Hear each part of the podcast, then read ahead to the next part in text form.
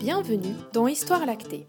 L'allaitement est un sujet qui suscite beaucoup d'interrogations et dont on parle encore trop peu. Face à leurs questions et à leurs doutes, les jeunes parents se retrouvent souvent seuls. Nous sommes nous aussi deux jeunes mamans, Laurine et Anaëlle, et nous vous proposons de nous accompagner dans Histoire lactée, à travers des témoignages de parents et des discussions avec des professionnels autour de cette aventure qu'est l'allaitement. Aujourd'hui, nous accueillons Marie-Noël Lata, consultante en lactation IPCLC en Ile-de-France. Nous avons discuté ensemble des crevasses, de la candidose et du vasospasme du mamelon pour essayer de répondre à toutes vos interrogations. Nous tenons à préciser que ces problématiques ne sont pas systématiques. Ce n'est absolument pas le cas, même si parfois cet épisode peut faire penser le contraire. De nombreux allaitements se déroulent sans embûches et sans douleur. Bonne écoute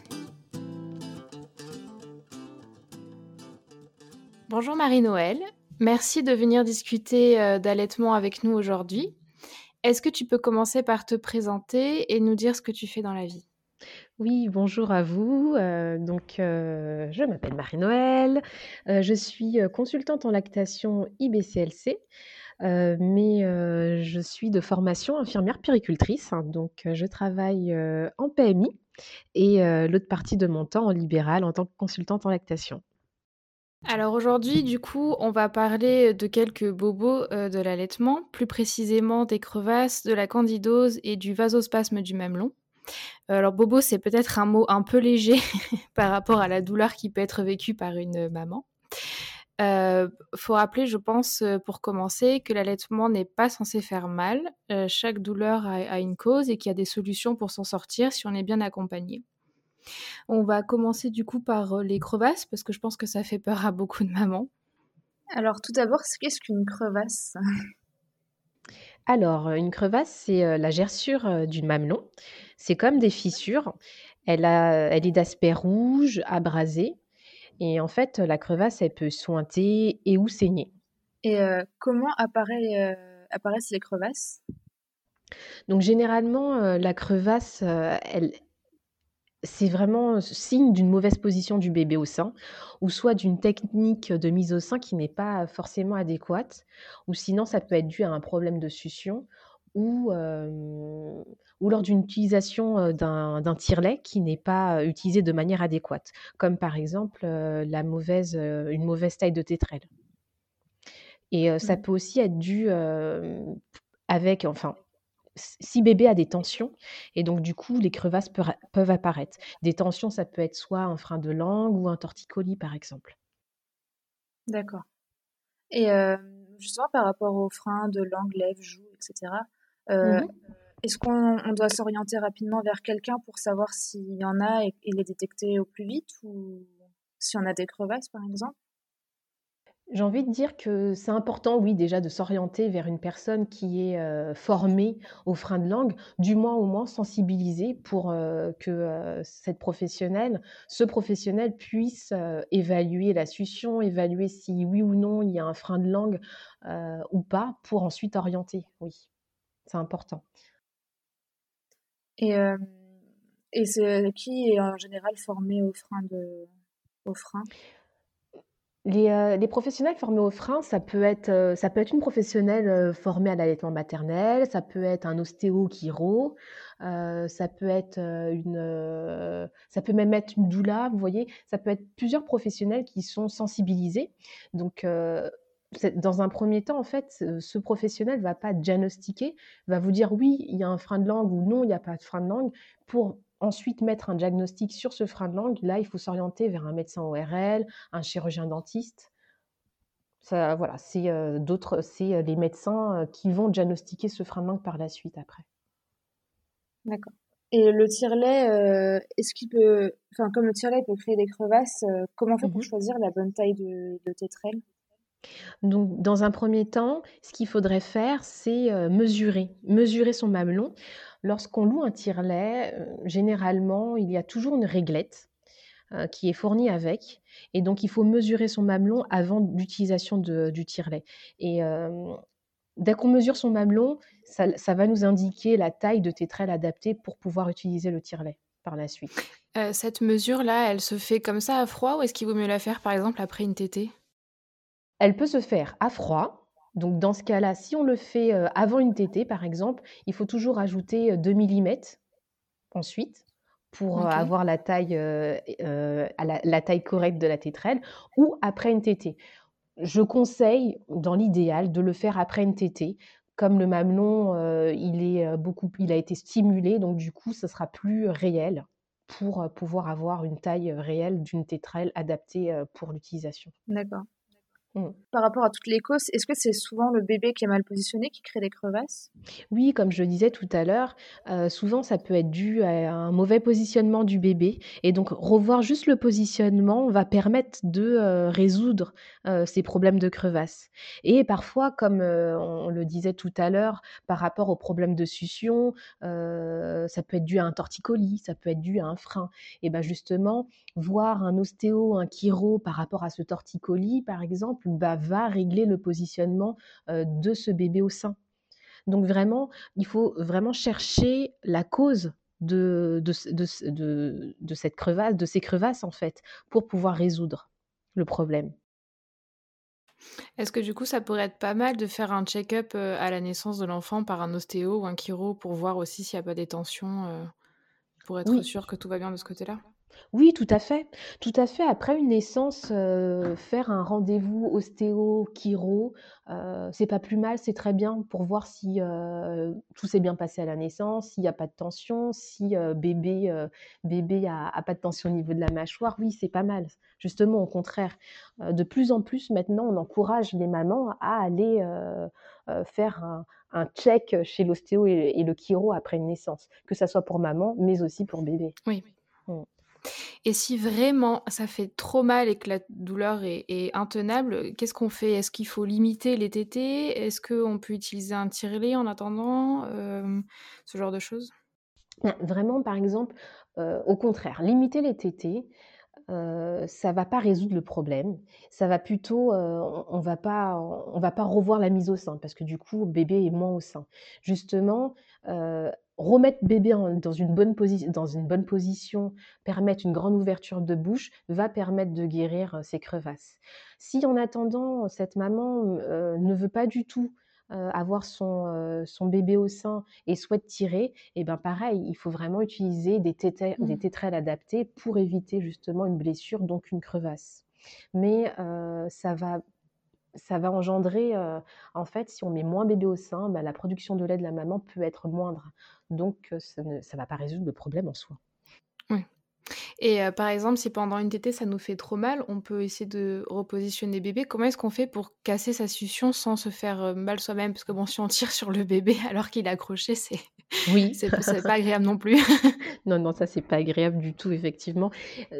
pour casser, pour rompre une succion, toujours, par exemple, avec son petit doigt, au niveau de la commissure des lèvres du bébé, et eh ben, positionner son petit doigt au niveau de la commissure des lèvres du bébé, au niveau de ses gencives, ça, ça va permettre de casser une succion sans forcément créer une douleur et créer une crevasse ou créer quelque chose qui euh, qui, sera pas top pour maman en fait en tout cas. Donc casser la succion avec le petit doigt, ça c'est l'idéal en tout cas. Mmh. Et en maternité, je sais qu'elles ont tendance à, conseiller euh, aussi les, les, bouts de sein en silicone. Euh, selon toi, dans quelle situation est-ce qu'on peut les utiliser? Est-ce que ça peut être vraiment une bonne, une bonne idée si on a vraiment trop mal? Les bouts de sein, euh, les bouts de c'est pas la solution au problème. Les bouts de sein, en fait, malheureusement, les bouts de sein font écran entre la bouche du bébé et le sein de maman. Et euh, les bouts de sein, en fait, ils vont pas forcément permettre une bonne production de la, du lait de maman, en fait. Et finalement, ces bouts de sein euh, sont pas vont pas être utiles pour guérir la crevasse et ils peuvent causer plus de soucis qu'autre chose. C'est-à-dire que le bébé peut peut téter que le mamelon et donc du coup la crevasse ne va pas forcément mmh. guérir si le mamelon est, simplement stimulé. Je conseille pas forcément de prendre les bouts de sein, c'est vraiment le positionnement qui prime avant tout. Le positionnement de bébé, le positionnement de maman. Ça c'est important. Mmh. Donc vraiment, quand on a trop mal, aller voir quelqu'un qui s'y connaît, qui sait comment positionner le bébé et qui saura voir où, est le problème. Oui, quand on a trop mal, de pas rester seul, de voir une professionnelle qui est adaptée, une professionnelle qui, qui est spécialisée en allaitement, ça peut être une IBCLC, pour voir un peu ce qui se passe, voir pour qu'elle puisse voir une mise au sein, voir la succion du bébé, vraiment voir ce qui se passe avant d'utiliser un bout de sein, par exemple. Et peut-être aussi à la, maternité, essayer de limiter tout ce qui pourrait être source de stress, par exemple des visites euh, constantes et qui s'arrêtent pas. Ça peut aussi être stressant de toujours devoir repositionner le bébé devant les gens si on n'est déjà pas à l'aise soi-même. Je suis d'accord, je suis tout à fait d'accord avec toi. Je suis tout à fait d'accord parce que euh, les premiers jours, euh, les premiers jours, on a besoin d'un taux d'ocytocine en abondance. L'ocytocine, hein, ça permet l'éjection du lait, et donc l'ocytocine en abondance, Comment on peut l'avoir C'est vraiment être dans un environnement un peu serein, un environnement propice, un environnement en fait euh, qui, euh, euh, où on est où on est en confiance en fait, où on est, où on peut créer un peu sa bulle avec papa, bébé et maman. Et donc forcément, s'il y a trop de visites, si par exemple il y a la tante Gertrude qui, qui vient et qu'on n'a pas envie du tout de la voir, et ben ce taux d'ocytocine malheureusement ben il va baisser. Et donc c'est pas ce qu'on souhaite. Donc vraiment les premiers jours, il faut vraiment se créer cette petite bulle pour pouvoir être pour pouvoir être apaisé et pouvoir mettre son bébé au sein le plus sereinement possible, en tout cas. Puis surtout, si on a mal, on va avoir tendance à pas avoir très envie de le remettre au sein. Donc, si en plus il y a du monde, euh, oui, ça risque de, je suppose, encore plus faire de louper de tété. Et enfin, un bébé qui, qui a faim est encore plus agité. Donc, je suppose qu'il prend encore moins bien le sein, le sein donc peut encore plus faire de, de crevasses. Bah oui, oui, effectivement. Un bébé qui a faim, un bébé qui pleure, par exemple, c'est pas un bébé qui va téter de manière efficace. Un bébé qui tète de manière efficace, c'est un bébé en éveil calme, c'est un bébé qui est aussi en train de dormir, il peut téter très efficacement quand il dort. Un bébé, euh, comme je disais, oui, en éveil calme, mais euh, un bébé qui est stressé, un bébé qui est frustré parce qu'il a trop faim, une maman qui est stressée parce que du coup, elle ne sait pas comment positionner son bébé, et ben, du coup, ça ne va pas permettre effectivement une euh, euh, une, prise en bouche optimale. Donc c'est pour ça que dès les premiers jours, euh, il faut vraiment que, que bébé soit à la bonne adresse. Être à la bonne adresse, c'est vraiment permettre une prise du sein, une ouverture de bouche de bébé d'une manière efficace en tout cas. Et donc en fait, la bonne adresse, c'est le corps maternel. C'est au niveau des seins. Donc pas hésiter à donner le sein dès que bébé est éveillé, c'est ça? Oui, voilà, dès que bébé commence à s'éveiller, et pour voir un peu ces stades d'éveil, de sommeil et autres, c'est vraiment s'il a la bonne adresse, il est contre le corps maternel, et donc maman sera beaucoup plus, beaucoup plus alerte pour voir bah, mon bébé là, il commence un petit peu à gigoter, il commence un petit peu à ouvrir les yeux, ou il commence un petit peu à ouvrir la bouche pour pouvoir pour dire ah bah je suis prêt, je suis prêt à être à, à à ce moment-là. Mais avant tout, vraiment, il faut savoir que maman doit être aussi confortable. Il faut vraiment que maman soit positionnée d'une manière confortable pour que bébé puisse téter d'une manière confortable aussi.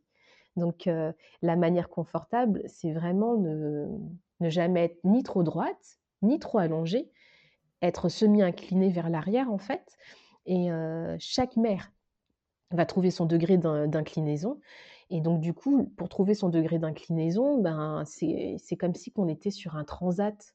C'est la position un peu BN. Je ne sais pas si euh, vous la connaissez, cette position. Oui, La position biological nurturing. Ce n'est pas une position, c'est plutôt un concept, en fait. Euh, c'est prendre le confort de la maman et aussi le confort du bébé pour vraiment permettre que bébé puisse téter d'une manière efficace. Et donc cette position, enfin ce concept, c'est que maman soit inclinée un peu semi-inclinée vers l'arrière.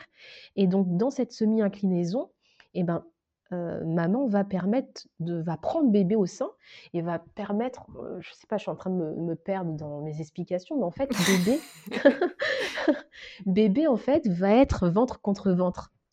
Et quand il sera ventre contre ventre, ça va lui permettre d'être en contact avec sa bouche, avec ses bras, avec ses jambes, avec son sacrum.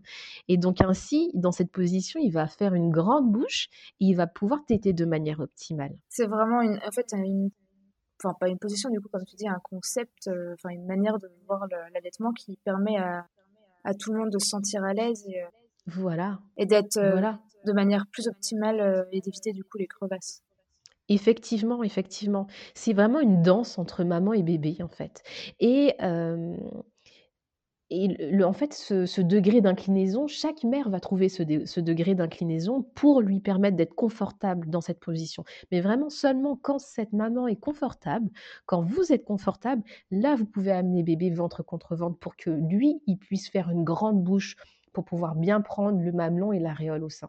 D'ailleurs, on n'a pas exactement dit, euh, du coup, euh, par rapport aux crevasses, quelle est la bonne position par rapport à la bouche, par rapport au sein? Une, position par rapport à la bouche, sa bouche doit être grande ouverte, il doit prendre ouverte, il doit prendre le mamelon et une partie de l'aréole, ou voire toute l'aréole. Sa lèvre inférieure, elle doit être retroussée, d'accord? Et sa lèvre supérieure, elle ne doit pas être rentrée, elle doit simplement être aussi retroussée, juste posée au niveau euh, de, du sein de maman. Ça, c'est une position de bouche adéquate et pour éviter aussi euh, bah, de faire euh, crevasse sur le sein de maman.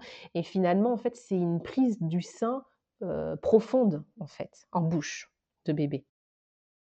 Donc ça, c'est peut-être le plus grand indicateur pour savoir que le bébé est bien positionné. Oui, et l'indicateur aussi, c'est maman. C'est maman qui nous dit, bah en fait, non, moi, pendant la tétée, j'ai pas mal. Ça, c'est très bien, tout se passe bien, c'est OK. Et donc vraiment, c'est cet indicateur qui va nous permettre de dire, bah, mon bébé t'aide bien ou mon bébé t'aide pas bien parce que en fait non ça me pince mon mamelon ressort comme un bâton de rouge à lèvres après la tétée. Voilà c'est vraiment l'indicateur le meilleur indicateur c'est la mère qui va nous le dire si oui ou non ça fait mal pendant la tétée ou après la tétée en tout cas. Et justement en cas de, de crevasse comment on fait si on a mal comment elle se soigne physiquement parlant sans, parler forcément du, de la cause? Bah, déjà, comment elle se soigne? Déjà, vraiment, le meilleur traitement, comme je le dis, c'est la prévention. Il faut s'assurer que bébé soit bien positionné, que la mère n'est pas douloureuse pendant la tétée. Voilà, c'est déjà les premières choses pour éviter déjà les crevasses. Euh, si il y a crevasse et on, on, voit un peu tout ça, le positionnement et autres, c'est vrai que par exemple, soigner par des pansements de lait maternel, ça peut aider. Mettre des coquillages d'allaitement aussi, mettre aussi un émollient type de la lanoline. Si je, oui, c'est pas c'est pas une marque, mais c'est de la lanoline pour spéciale pour les mamelons. Pouvoir aussi mettre un peu les mamelons à l'air de faire des séances de mamelon un peu à l'air pour pouvoir aussi sécher la plaie si par exemple elle est très suintante ou si ça saigne. Donc vraiment c'est un combo. C'est on soigne les, on soigne cette crevasse, mais en même temps on revoit le positionnement, on a un meilleur positionnement pour permettre de soigner cette crevasse. Je crois qu'il y a les bâtons de moxa, il me semble que c'est comme une de l'encens aussi, mettre de la chaleur sur les on m'en a parlé, on m'en a parlé de, euh, mais je je, je connais pas trop. Euh, ce, les, c'est comme de la chaleur, c'est ça qu'on met sur les bouts de sein, mais je je connais pas cette méthode, pas du tout. On m'en avait parlé pendant mes cours de préparation à l'accouchement. D'accord, et euh, tu les avais utilisés? Non, bah, j'ai pas eu de crevasse, donc j'ai ah, pas eu l'occasion. Euh, D'accord. non, non, on m'en a parlé, mais je, je, connais pas, pas du tout. Je pourrais pas du tout euh, te dire euh, si c'est efficace ou pas. En tout cas, c'est vrai que bah, les, mamans en présence avaient l'air de, qui avaient déjà allaité, avaient l'air de dire que ça avait été efficace pour elles. D'accord, d'accord. Et du coup, par rapport aux mamans qui ont des des, des, des crevasses qui qui s'infectent au final et et qu'elles n'arrivent pas à soigner, parce que du coup, on connaît une maman qui a, qui a eu des, une, une crevasse qui s'était infectée, si je me souviens bien. Et euh, ça avait pris même plusieurs temps après l'allaitement, après la fin de l'allaitement, euh, pour qu'elle elle arrive à soigner sa crevasse. Dans ce cas-là, il n'y a que les médicaments comme des antibiotiques, je suppose, qui doivent euh, aider. Ça peut être justement, oui, si, par exemple, on en parlera tout à l'heure de la candidose mammaire, oui, ça peut être, oui, l'antifongique. C'est l'antifongique seulement qui peut, qui peut aider à, à, soigner cette infection due à cette crevasse. Oui, effectivement. Après, il y a aussi des remèdes naturels aussi qui existent pour soigner des crevasses. mais si vraiment c'est infecté, un antifongique aidera, sera plus adapté qu'un remède naturel. Mmh, Petite pause dans l'épisode pour vous rappeler que les crevasses et les bobos d'allaitement en général ça fait peur, mais ça ne doit pas être un frein à l'allaitement. Ce n'est pas systématique et plein d'allaitements se passent sans aucun souci. Et du coup, euh, bah, pour parler de la candidose, euh, tu disais au téléphone que les crevasses et la candidose, ça peut être lié, comme tu le dis là aussi. Euh, c'est quoi une candidose du coup exactement? En fait, la candidose mammaire, c'est la mycose du sein. Cette mycose, elle est causée par un tout petit champignon qui est appelé Candida albicans. Et ce Candida albicans, il est présent en fait naturellement dans notre organisme, mais lorsqu'il y a un déséquilibre immunitaire ou une porte d'entrée, comme, comme je le disais, la crevasse, ben, ce Candida albicans, il va se multiplier. Est-ce que c'est la même chose que le, le muguet chez le bébé? Oui, oui, c'est la même chose c'est la même chose que chez le muguet, chez le bébé, effectivement, mais ça va pas se déclarer de la même manière. chez le bébé, plutôt, il aura des taches blanchâtres au niveau des muqueuses, de la langue, de la joue, de la gencive, par exemple. Il peut même avoir le siège rouge. ça se déclare plus comme mmh. ça chez le, chez le bébé. Et du coup, chez la maman, comment est-ce que ça se détecte? Comment ça se manifeste? En fait, les symptômes, peuvent être, ils peuvent être très variables. Les douleurs peuvent être internes, dans le sein, type brûlure, démangeaison pendant la tétée et après la tétée. Et ça peut être aussi des douleurs typiques comme des sensations d'aiguille dans le sein. Le mamelon aussi peut être rosé, rouge ou luisant. Euh, et donc tu disais que ça peut être par exemple une plaie ouverte qui peut déclencher la candidose. Qu'est-ce qui peut le déclencher d'autre? Euh, donc oui, une plaie ouverte, donc du coup ça s'infecte. Donc euh, ça peut être aussi à la prise d'antibiotiques, par exemple pendant la grossesse ou à la naissance. Ça peut être pour en cas de diabète, lors de prise de certains médicaments comme la cortisone, des hormones. on en parlait aussi tout à l'heure, l'utilisation de pansements de lait maternel, si c'est utilisé d'une manière trop fréquente ou trop longtemps, même pour les coquillages d'allaitement, si ça a été conservé trop longtemps. quand il y a un environnement qui est trop humide ou trop chaud, et aussi, ça peut être dû par une alimentation qui peut être riche en sucre, en levure ou en produits mmh, laitiers. Puisque ça vient de quelque chose qui est à l'intérieur de nous déjà, c'est sûr que l'alimentation peut jouer. Oui, voilà, ça peut se multiplier, effectivement. Et comment ça se soigne alors la candidose? Parce qu'il paraît que c'est vraiment un truc long à traiter et assez pénible ça peut être long comme très court, donc vraiment ça dépend, ça dépend du traitement qui va déjà être effectué. Mais vraiment en cas de candidose, il faut vraiment prendre un antifongique qui est compatible avec l'allaitement, hein, bien évidemment. Et même si le bébé il présente aucun signe, de muguet, il faudra quand même traiter maman et bébé, vraiment simultanément. Ça, c'est important. Parce qu'en fait, il est possible que la que la maman ait une candidose mais que le bébé, n'ait pas de muguet parce que le lait, il a des propriétés fongistatiques. Donc ça, ça, arrive fréquemment. Donc le bébé aussi doit prendre des antifongiques? Oui, effectivement. D'accord. Et est-ce qu'on peut continuer à allaiter quand même sans problème? Oui, oui, oui. Oui, oui, j'ai envie de dire, il n'y a pas du tout de contre-indication. Vraiment, c'est pour ça que pour la prise d'antifongiques, il faut que ça soit compatible avec l'allaitement. Mais vraiment, oui, oui, on, continue à allaiter en cas de candidose mammaire. Et est-ce que du coup, il faut aussi penser à nettoyer les jeux du bébé s'il met déjà des choses à la bouche régulièrement, par exemple? Si ça vient de chez lui aussi mmh. Si ça vient de chez lui, pendant la période de, la candidose mammaire, il est intéressant, oui, de, nettoyer les jouets qu'il porte à la bouche et même tous les objets qu'il porte à la bouche, mais aussi d'avoir une bonne hygiène de vie, c'est-à-dire bien se laver les mains, euh, euh, bah, faire attention aussi au niveau des coussinets, si on prend des coussinets, si on utilise des coussinets jetables ou si c'est lavable, de les changer très très fréquemment. Euh, voilà. Est-ce que du coup, nous aussi, on doit faire plus attention à, notre hygiène ou pas? Oui, oui, oui, il faut faire attention à l'hygiène, c'est-à-dire bien se laver les mains, changer les coussinets, comme je mmh. disais. Voilà. Après, euh, même sa serviette, les serviettes de bain, euh, de les changer fréquemment. Ça, c'est important aussi de les laver fréquemment. Ok, d'accord. Et du coup, maintenant, on va passer au vasospasme, avant que tu veuilles rajouter quelque chose par rapport à la, à la candidose. Non, je vois, j'étais en train de réfléchir si j'avais tout, si je vous avais tout dit par rapport à, à, à ce qui, ce qu'il faudrait faire en cas de, de candidose, mais non, non, c'est bon, j'ai fait le tour. D'accord. Euh, bon, du coup, par rapport au vasospasme du mamelon, je dois avouer que c'était pas un problème que je connaissais vraiment avant de préparer l'épisode. J'avais juste entendu parler. Euh, et je pense que c'est quand même peu connu de... enfin, par rapport à l'allaitement. Euh, est-ce que c'est un problème qui est courant?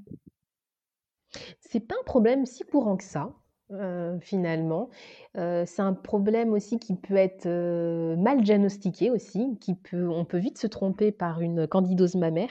Donc c'est pour ça que c'est important et c'est intéressant de voir vraiment une professionnelle qui, qui sache ce qu'est un, qu'un vasospasme en fait, pour pouvoir bien le, le, diagnostiquer, en tout cas le détecter. Parce que je suppose que même des pédiatres ne savent pas forcément voir la différence. Enfin, du coup un médecin, mais Pas forcément, voilà, pas forcément un médecin, en tout cas une, un professionnel euh, qui est spécialisé en allaitement. En tout cas, nous, en tant que IBCLC, on est sensibilisé à, à, ce, à ce bobo qui euh, peut être récurrent ou pas d'ailleurs, mais en tout cas, un professionnel qui, qui soit sensibilisé au vasospace et qui connaît le vasospace du mamelon. Donc, dès qu'on a un doute, vaut mieux aller voir quelqu'un euh, comme une IBCLC, par exemple. Comme ça, on est sûr des des réponses qu'on nous apporte. Oui, effectivement, je suis tout à fait d'accord. Pour vraiment permettre euh, la, meilleure, bah, la meilleure prise en charge possible. Et du coup, qu'est-ce qu'exactement le vasospasme du mamelon? Alors, le vasospasme, en fait, c'est un spasme, donc c'est une contraction qui est involontaire euh, des vaisseaux sanguins du mamelon et qui empêche en fait le sang d'atteindre l'extrémité du mamelon. Et donc, euh, cette extrémité du mamelon va devenir blanc en fait. Donc, ce vasospasme, peut être lié soit à une authentique maladie de Raynaud. La maladie de Raynaud, en fait, ça entraîne un vasospasme, mais pas seulement au mamelon, ça entraîne un vasospasme aussi au, niveau des doigts et des orteils. Ou ce vasospasme du mamelon, il peut être lié à un problème de prise de sein, ou d'un positionnement, ou un trouble de succion. D'accord, il y a beaucoup de causes au final. Voilà, oui, c'est ça. c'est ça. Donc c'est pour ça qu'il faut faire un peu euh, peser le pour et le contre pour savoir est-ce que c'est une maladie de Raynaud que j'ai mais que je connais, que, qui est connue, euh, parce que j'ai euh, des, j'ai des vasospasmes au niveau des extrémités du, des doigts, des orteils, et donc du coup ça peut arriver au niveau de, du mamelon en cas d'allaitement, ou est-ce que c'est, ça peut être lié à un problème de prise de sein en fait, un mauvais positionnement, un problème de succion? Donc au final, c'est encore un peu entre guillemets comme pour les crevasses, c'est faut tout revoir euh, position, oui, effectivement. Euh, tension, euh, frein, etc. Oui, effectivement, c'est ça. En fait, c'est pour ça que je, disais que le diagnostic, ils peuvent être un peu, on peut se tromper parce que finalement, ça peut être dû, on, penserait que ça peut être dû à une candidose mammaire, alors que non, en fait, ça l'est pas. Donc vraiment, voir une professionnelle spécialisée en allaitement, va permettre de poser, bah, d'être accompagné pour voir vraiment si oui ou non c'est un vasospasme. Et que faire du coup si on a un vasospasme donc en fait, que faire? Ce que je ce que j'ai pas dit, c'est que la douleur, ce qui est important, c'est que la douleur, elle peut être présente mmh, pendant la tétée, après la tétée, entre les tétées. Donc ça peut être vraiment très aléatoire. Et ça peut apparaître vraiment à tout moment. Ça peut être, apparaître au début de l'allaitement ou trois, quatre mois après l'allaitement. Donc vraiment, ce qui est important, c'est de voir comment ça se passe, comment voir une mise au sein, voir comment s'il y a un trouble ou pas de la succion. Et si vraiment, voilà, si vraiment il y a ce problème-là, ce vasospasme, il faudrait revoir la succion, revoir une prise du sein optimale. S'il y a ce vasospasme, utiliser des vêtements chauds, ça peut être intéressant et ça peut aider au vasospasme. Éviter aussi les substances vasoconstrictrices comme le café, le tabac par exemple. Et vraiment la résolution du problème. Donc la résolution du problème, c'est souvent, ça peut être le positionnement. Et ça va faire disparaître ce vasospasme. Et si c'est dû à la maladie de Raynaud, c'est ça? Il y a des solutions également Si c'est dû à une maladie de Raynaud, ben, ça peut être l'utilisation de vêtements chauds. Et ou sinon des coussinets aussi qui sont chauds, des coussinets en laine par exemple, ça, ça va permettre juste après une tétée de mettre du chaud sur les mamelons, ça va permettre de, de diminuer considérablement la douleur. D'accord, mais ce sera jamais totalement, enfin, totalement limité, mais en même temps, ils ont, je suppose, l'habitude euh, d'avoir des vasospasmes un peu partout. Oui, voilà, c'est ça. Ça sera limité, en fait. Ça sera pas, euh, ça, ne va pas disparaître, mais la, douleur sera très limitée en utilisant des vêtements chauds et autres si c'est une vraie maladie de, de Mais si c'est un problème lié à un positionnement, une succion euh, qui, qui, est inadéquate, bah, c'est le, le, fait de régler ce problème, le positionnement, qui va faire disparaître le vasospasme. Donc, euh, pour résumer, on peut dire que d'un point de vue général, quand une maman a une douleur euh, quand elle allait, il faut qu'elle aille voir quelqu'un qui, qui peut vérifier la position déjà en premier. Oui, il faut surtout, j'ai envie de dire, il faut pas rester seul face à cette douleur. il faut, il faut un peu tirer un peu sa, petite alarme et dire, ben, je vais voir une professionnelle qui est spécialisée en allaitement pour voir ce qui se passe. Chaque mère est dans la capacité d'allaiter son enfant et peut trouver justement son positionnement, sa capacité d'allaiter et pour que bébé puisse bien téter. Mais vraiment, si ça ne se passe pas bien, ne pas rester seul et vraiment appeler une personne adaptée pour pouvoir répondre à, à son problème. Et je suppose qu'il ne faut pas attendre non plus Oui, et ne pas attendre surtout, ne pas attendre. Il ne faut pas rester seul longtemps face à une douleur. Ça peut très vite mal tourner, enfin, de ce que j'entends autour de moi en tout cas dès qu'il y a une douleur, ça peut très vite aller euh, dans des grandes difficultés après pour s'en sortir. Bien sûr, ça peut aller très vite et puis euh, on, peut, euh, on peut beaucoup douter finalement et on peut se demander ben, est-ce que, est que je dois continuer? Est-ce que c'est normal que ça fasse mal? Et donc comme tu le disais au tout début, non, téter, être l'allaitement ne fait pas mal. Donc vraiment, il ne faut pas hésiter, il ne faut pas attendre. Surtout, il ne faut pas attendre. Mmh. Et puis peut-être aussi pour se, rassurer et ne pas avoir trop de doutes, justement, essayer de, avant euh, d'accoucher, de se renseigner le plus possible. Parce que si on connaît déjà ces problèmes en amont, on, a l'alarme qui se tire plus rapidement, je pense, que si on, se demande ce qui se passe. Oui, à voir, oui, je suis tout à fait d'accord avec toi. C'est vrai que si, euh, pas forcément connaître les problèmes, mais en tout cas connaître comment, euh, comment se passe un allaitement, comment, euh, comment je mmh. peux faire ce qui pour est positionner correctement mon bébé. Voilà, ce qui est normal ou pas. Est-ce que, euh, est-ce que oui, euh, l'allaitement ne fait pas mal, donc du coup, c'est pas normal d'avoir mal. Donc comme ça, ça me permet d'être en alerte, mmh. de me dire bon bah il y a quelque chose qui cloche.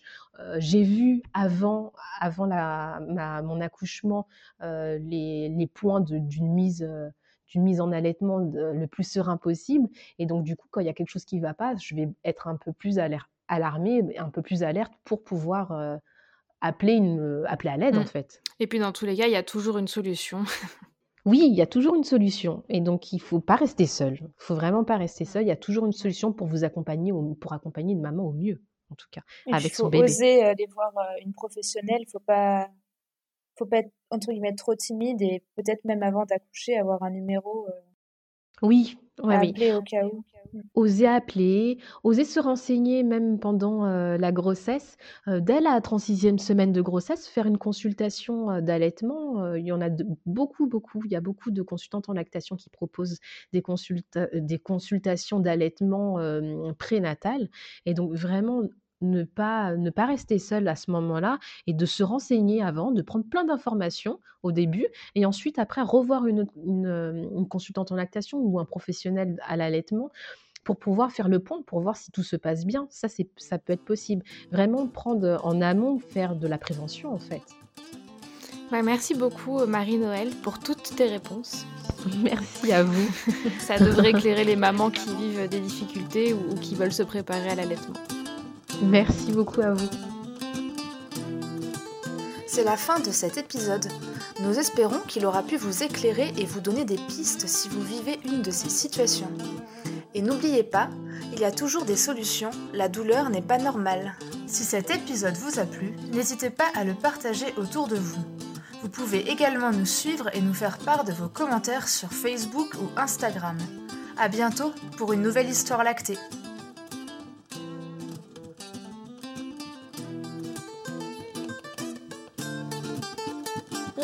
foolish game. Hey, life's a foolish game. Life's a foolish game.